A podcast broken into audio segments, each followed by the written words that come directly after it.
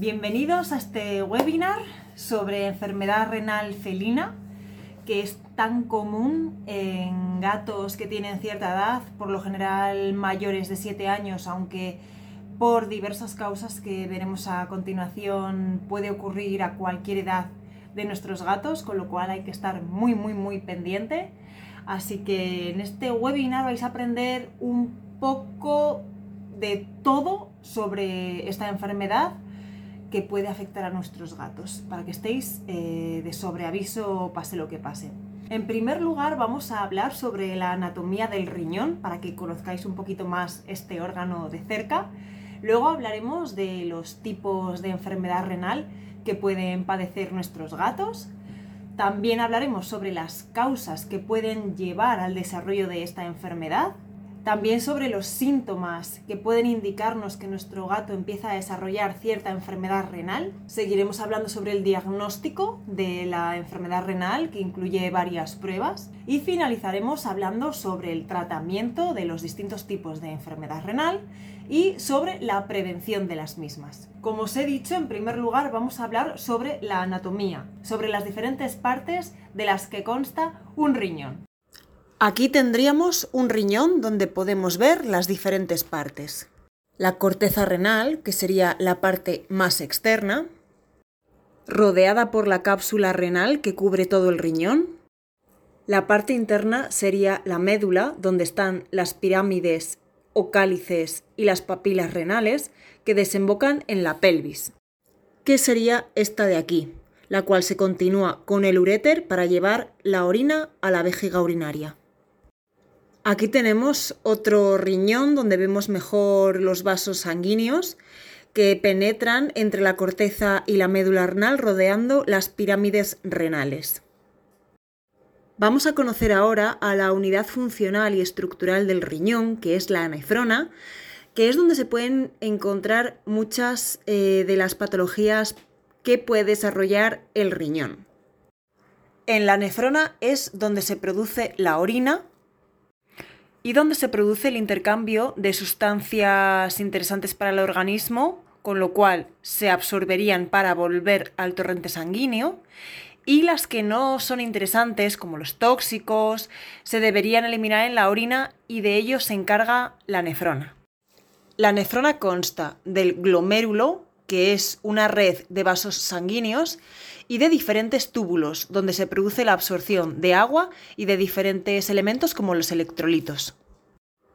Todo ello funciona a modo de filtro, como he dicho antes, manteniendo en el torrente sanguíneo sustancias beneficiosas para el organismo y eliminando las que no son beneficiosas, como las toxinas.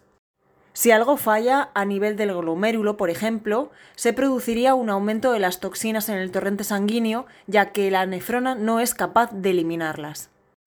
Y si algo falla a nivel de los túbulos, se podrían eliminar sustancias beneficiosas para el organismo, como proteínas o el mismo agua, ya que estos túbulos no tendrían la capacidad de reabsorber el agua de manera normal, tendiendo a la deshidratación del paciente. Anatómicamente, los riñones se localizarían en esta posición, por detrás del estómago o por detrás de las costillas, en la zona dorsal. Voy a mostraros en mi modelo dónde se localizarían los riñones en nuestro gato. Vendrían a estar en la parte dorsal del gato, justo por detrás de las costillas a esta altura en la columna. El riñón derecho está un poquito más craneal, más hacia adelante en el gato, con lo cual estaría por debajo de las últimas costillas. El riñón izquierdo está justo por detrás y es más fácil de palpar que el derecho. Con lo cual, posicionado otra vez al gato, estaría aquí, a este nivel y a esta altura. Parece que le gusta el masaje.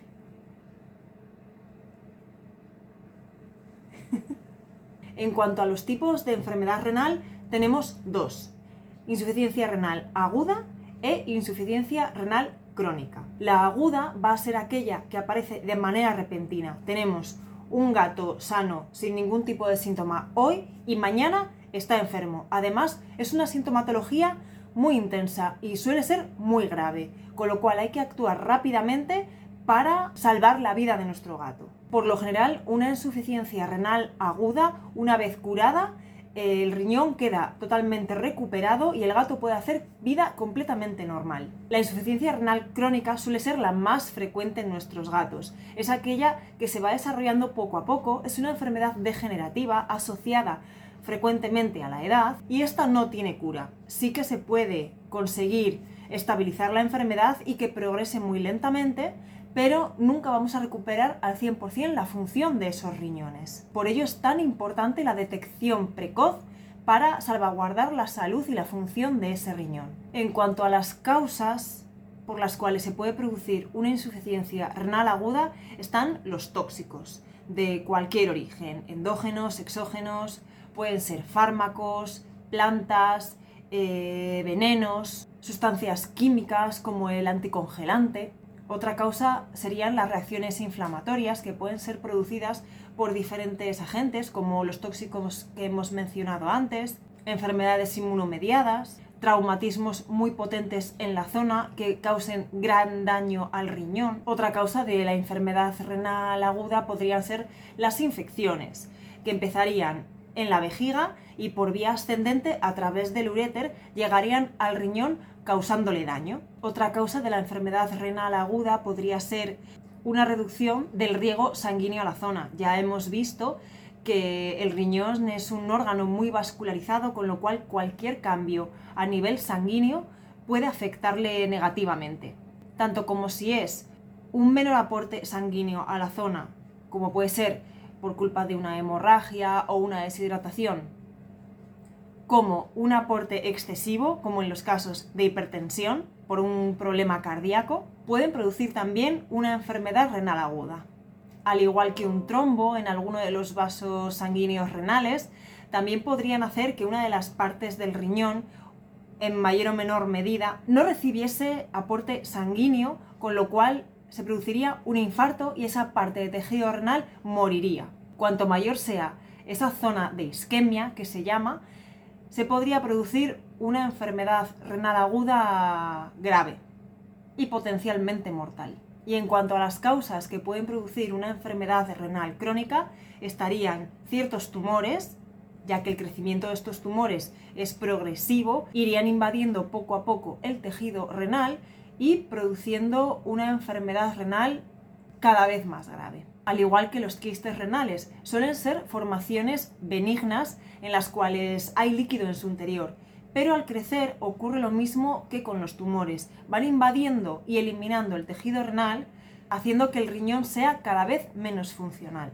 Hay una enfermedad llamada riñón poliquístico que es congénita en los gatos de razas de pelo largo, como pueden ser los persas, los himalayos. Es de interés diagnosticar precozmente esta enfermedad en estos gatos de pelo largo haciendo ecografías a edad temprana para poder cuidar en mayor grado a esos riñones e ir haciendo un control progresivo de la enfermedad a lo largo de la vida de estos gatos. Otras enfermedades congénitas podría ser la hipoplasia renal, en la cual aparecen riñones mal formados, no tienen todas las partes, la corteza, la médula, no están bien diferenciadas, con lo cual son riñones que no tienen una función correcta. Al igual que puede haber animales que nazcan solamente con un riñón. Esto hace que toda la función de detoxificación recae sobre un solo riñón y a la larga este riñón se agote más tempranamente que cuando hay dos haciendo el mismo trabajo.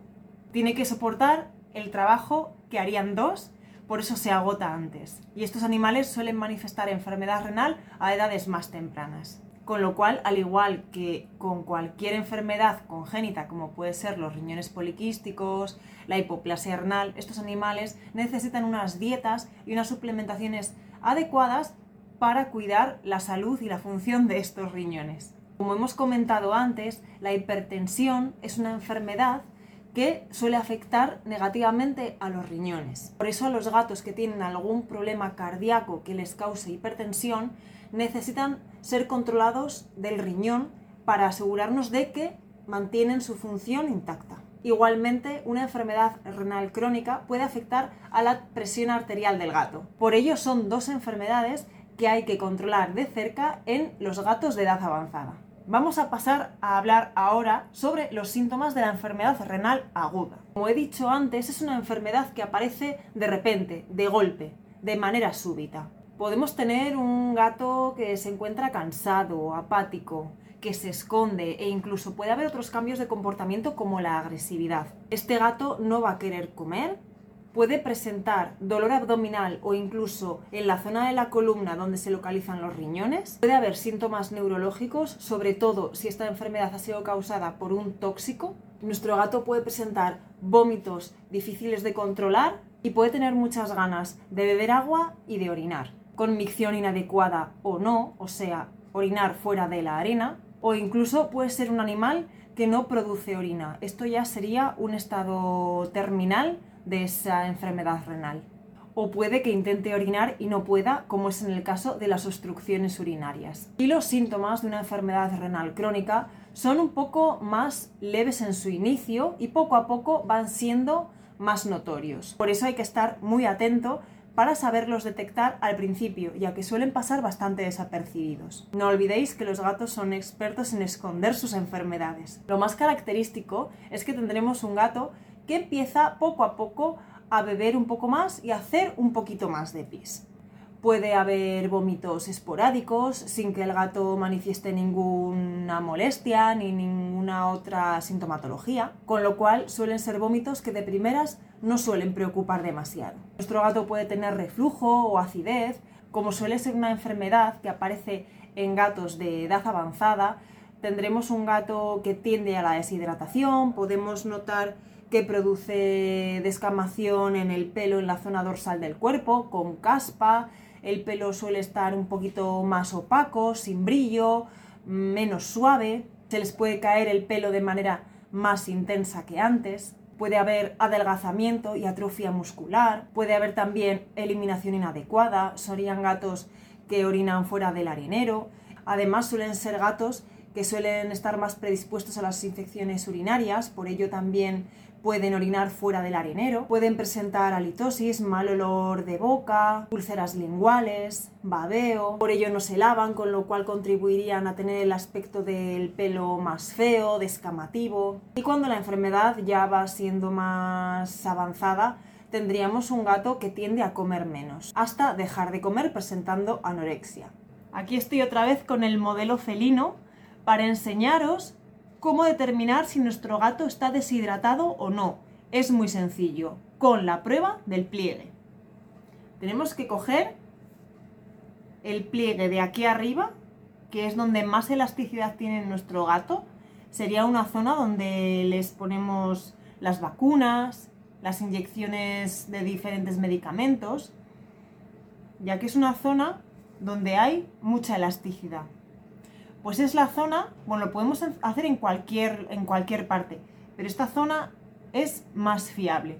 Cogeríamos un buen pellizco, ya lo veis,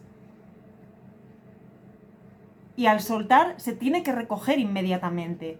Si tarda dos, tres, incluso más segundos, eso indicaría el estado de deshidratación. Cuanto más tarde en desaparecer ese pliegue, más deshidratado estará nuestro gato.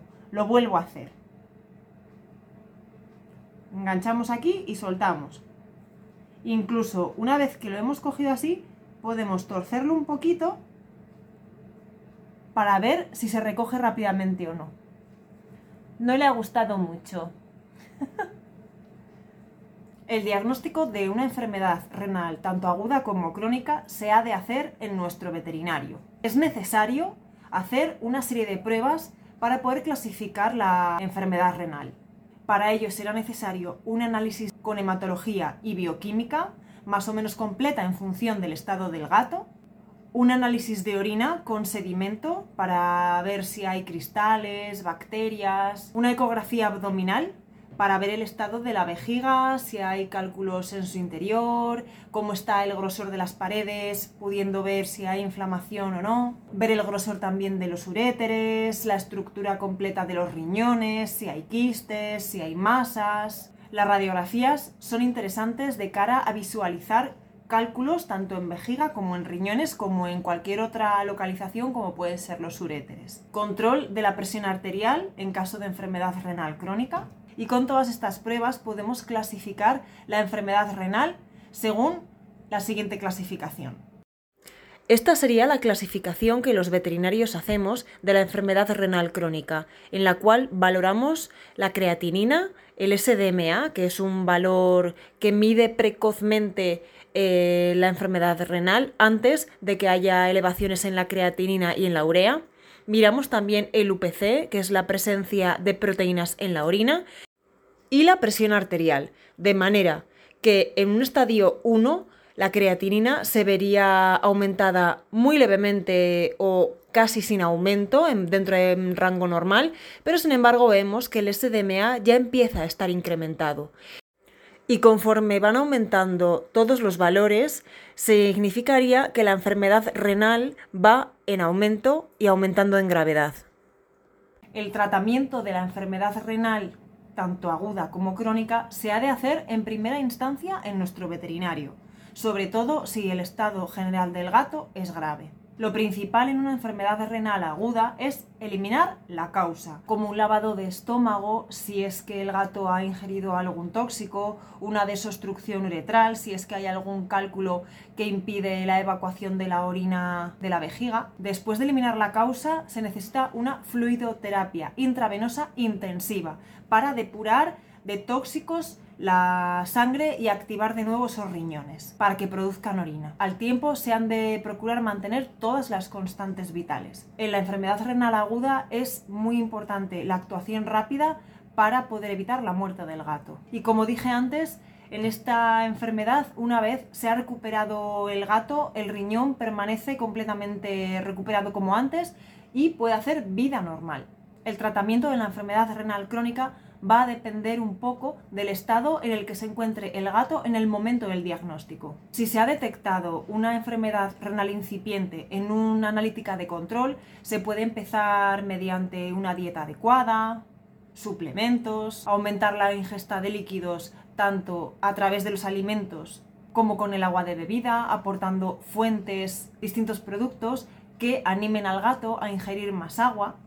Si el estado del gato lo requiere, convendría hospitalizarlo para hidratarlo, tratar las posibles enfermedades concomitantes que puede tener ese gato que pueda estar perjudicando al riñón, control de la presión arterial y tratamiento de la misma en caso de que se esté elevando. Y lo que es muy interesante también en los gatos que tienen enfermedad renal crónica, junto con un aporte mayor de líquidos tanto con los alimentos como con el agua de bebida, sería la sueroterapia subcutánea se puede hacer a diario en función del grado de deshidratación de nuestro gato.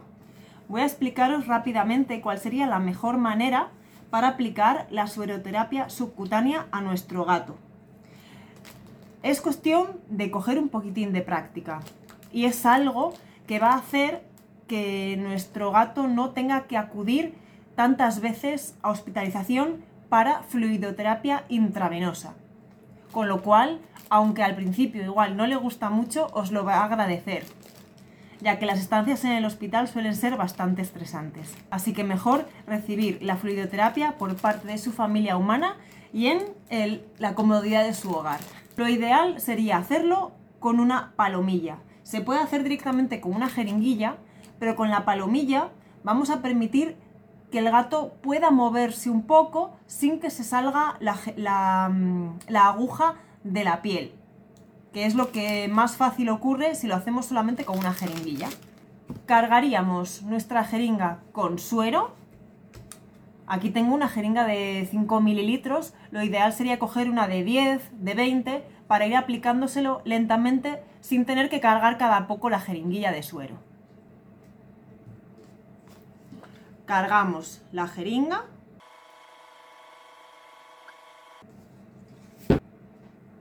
y llenaríamos todo el recorrido de la palomilla con el suero antes de ponérsela a nuestro gato.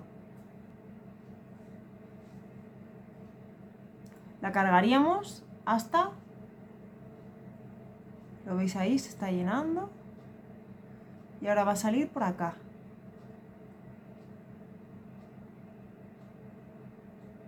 Así. Una vez que ya sale por ahí, por la aguja, ya tenemos la palomilla purgada. Y sería el momento de ponerle la aguja a nuestro gato. ¿Cómo se clava una aguja en un animal? Vemos que la aguja, todas las hojas tienen un bisel. El bisel ha de permanecer hacia arriba, de manera que lo primero que entra es la parte más afilada. ¿Os acordáis de cómo cogíamos el pliegue para determinar si el gato estaba deshidratado o no? ¿Vale? Pues enganchando ese pliegue, con el pliegue bien cogido sin soltarlo, introduciríamos la aguja horizontal a lo que es la superficie del, del animal y lo clavaríamos. Una vez clavado, soltamos el pliegue y vamos introduciendo poco a poco el suero dentro del gato necesitamos que el gato esté medianamente quieto para que no se salga la aguja de la piel, pero como esto es flexible y gracias al cable podemos permitir cierto movimiento en el gato sin necesidad de tenerlo placado para que no se sienta incómodo. Voy a hacerlo sobre el gato sin pincharle porque el pobre Monet ya se está cansando de ser modelo. Como os he dicho, cogemos un pliegue, aquí tenemos el pliegue, ¿vale? Esta zona es la más elástica y donde siempre solemos poner la fluidoterapia, pero podemos ponerla un poquito más a un lado o hacia otro para no pinchar siempre sobre la misma zona. Con el pliegue cogido vemos que aquí se forma un hueco. Pues horizontal al gato, de esta manera ahí iría clavado. Ya, ya, que no te pincho. Ahí iría clavada la aguja. Lo pinchamos, soltamos. Juro que no le he pinchado. Y poco a poco, hablando con el gatín, podemos ponerle algo rico de comer o acariciarle para que esté cómodo. Vamos introduciendo el suero. Un truco para que no le resulte muy incómodo es atemperar un poco el suero para que no tenga la zona tan fría. Y esto lo vendríamos haciendo una vez al día, eh, dos, tres veces por semana, en función del grado de deshidratación del gato. Vuestro veterinario os informará sobre la cantidad de suero a introducirles y la frecuencia. Por lo general, en un mismo punto se pueden administrar de 10 a 20 mililitros por kilo que vendrían a ser unos 50, 100 mililitros en un mismo punto de inyección. Esto a veces es demasiado y el gato no soporta tanto, con lo cual hay que pincharlo en dos puntos diferentes. ¿Y cuándo se podría repetir la administración? Pues esa cantidad de suero puede tardar hasta 8 horas en absorberse. Lo ideal sería esperar a que esté bien absorbido todo antes de pincharle más suero. El suero tardará más o menos en absorberse en función del grado de deshidratación del gato. Vamos a hablar ahora de la prevención de la enfermedad renal. A veces no podemos hacer mucho para prevenirlo, salvo aportarles una dieta adecuada, preferiblemente una dieta húmeda, natural, aportarles agua de calidad, aunque los gatos que se alimentan con dietas naturales requieren un aporte de agua de bebida un poco inferior, restringir el acceso en nuestros gatos a potenciales tóxicos como pueden ser plantas de interior, venenos, sobre todo para los gatos de vida outdoor, fármacos. No es raro que nuestros gatos jugueten e incluso ingieran fármacos de la familia humana con la que conviven. Y sobre todo un diagnóstico precoz de una enfermedad renal incipiente a partir de los 7 años de nuestro gato, aunque no manifieste síntomas de ningún tipo, para poder poner remedio para que la enfermedad avance lo más lenta posible y mantener la calidad de vida de nuestro gato.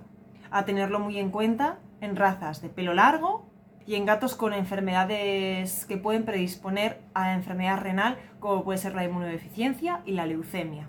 Hasta aquí sería toda la información que puedo daros de manera resumida sobre la enfermedad renal felina. Espero que si teníais alguna duda al respecto de esta enfermedad os la haya resuelto y si no, siempre podéis mandarme un mensaje con algún detalle que se me haya pasado. Mone y yo nos despedimos. Esperamos veros pronto a todos. Hasta luego.